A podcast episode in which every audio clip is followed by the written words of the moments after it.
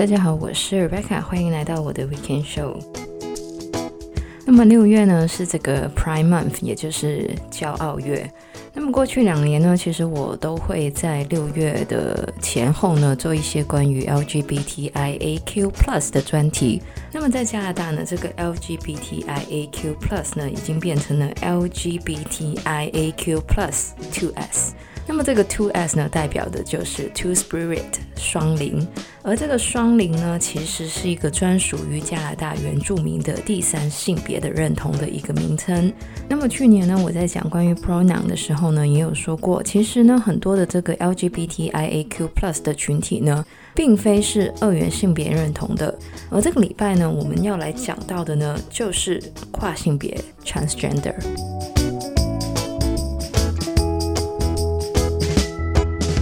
为什么我特地要讲到 transgender 呢？那么根据这个美国的统计呢，全美国大概有百分之一点六的人呢是跨性别或是非二元性别认同的人，而这个数字呢也远超于过去的统计。而三十岁以下的呢，更是有百分之六的人属于跨性别还有非二元性别的认同。那么随着社会对于不同性别认同的了解加深，偏见呢也比以前的减少。越来越多的 LGBTIAQ+ 的族群呢，也因此呢愿意出柜，甚至呢是为自己的族群发声。那么当然，在世界上不同的地方呢，许多的 LGBTIAQ+ 的群组呢，依然是面对的歧视、剥削、虐待，甚至是死亡的威胁。而每个族群呢，其实也面对着不一样的压力。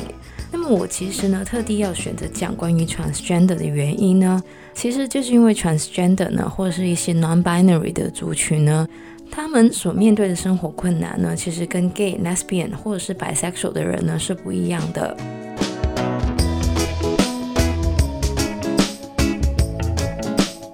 首先，到底什么是跨性别人士呢？那么根据美国心理学会。跨性别者呢，指的就是性别认同或是性别表达与出生时候的性别不符的人。性别认同呢，是指一个人认同自己身为男性、女性或是其他性别的心理意识；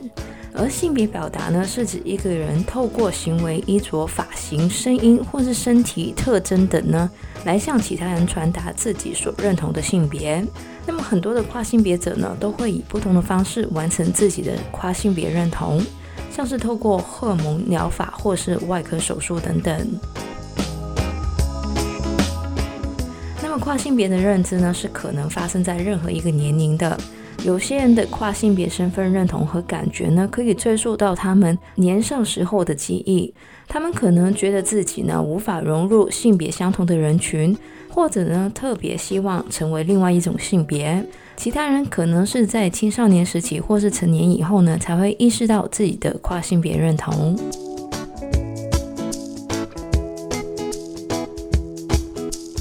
很多人呢，其实会把跨性别者呢跟异服者 （cross-dresser） 呢混淆。异服指的是穿着跟传统或是刻板印象中认为应该是由异性穿着的衣服行为。那么异服者的异服程度呢，其实是有不同的。有一些可能只穿一件异性的衣服，有一些呢则是会完全的异服。不过呢，跟跨性别人是不同的呢，就是异服者通常对于自己的性别呢是感到自在的，因此呢，他们并不希望呢改变自己的性别。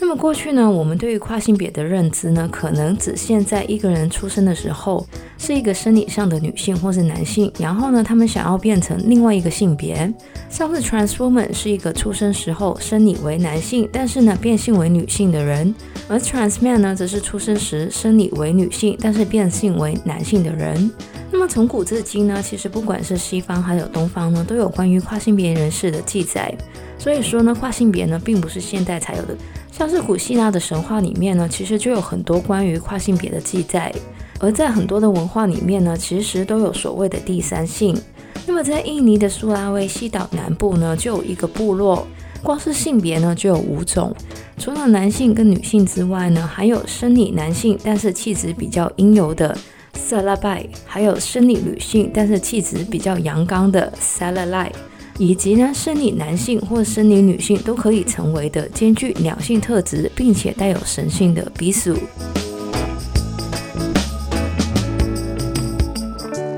么在中华文化里面呢，跨性别其实也有记载在很多的典籍里面，像是在《史记》《汉书》《后汉书》《新唐书》《宋史》里面呢，都有关于跨性别的记载。而在文学上呢，《搜神记》里面就有一段讲述女子化为丈夫。那么，由于中华文化里面呢，一直都是受到儒家思想的影响，所以呢，对于性别呢，有一个传统的刻板印象。所以呢，我们对于性别呢，很多时候呢，都是以二元去区分的。那么，虽然现在的社会呢，已经比较进步跟开放，对于性取向还有性别认同呢，有更多的认知，但是呢，跨性别人士的生活呢，还是遇到很多的歧视。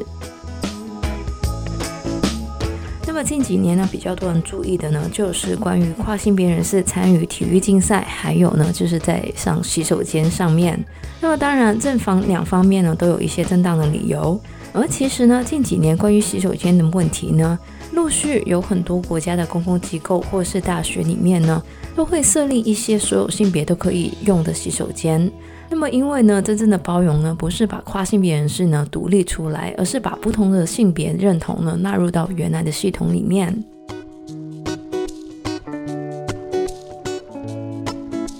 那么，不管是台湾、内地还有国外呢，其实都有很多跨性别的名人，像是台湾非常有名的主持人丽晶，内地的著名主持人金星，韩国演员何立秀，加拿大的演员 Elliot Page 等等。那么过去有关于跨性别，很多人都会用一种比较猎奇的眼光去看，而现在呢，其实很多人对于性别认同呢已经有更多的认识，但是呢，针对跨性别人士的歧视呢依然存在。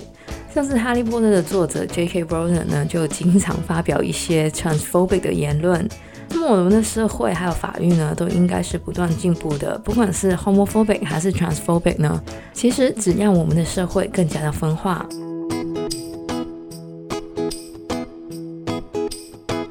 以上呢就是我们这个礼拜的节目内容了，希望大家听完之后呢，也对于跨性别人士有更多的认识。那么喜欢我们节目的朋友呢，记得可以在不同的 Podcast 平台上追踪或点评我们的节目。我们的节目呢，将会在加拿大东岸时间的每周日凌晨十二点钟更新，也就是香港、台湾的周日中午十二点钟。希望大家有个美好的周末，谢谢大家收听，我是 Rebecca，我们下个礼拜再见，拜拜。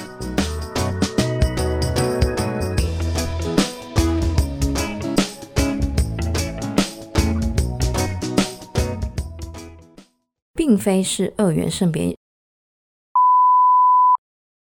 甚至是死亡的威胁。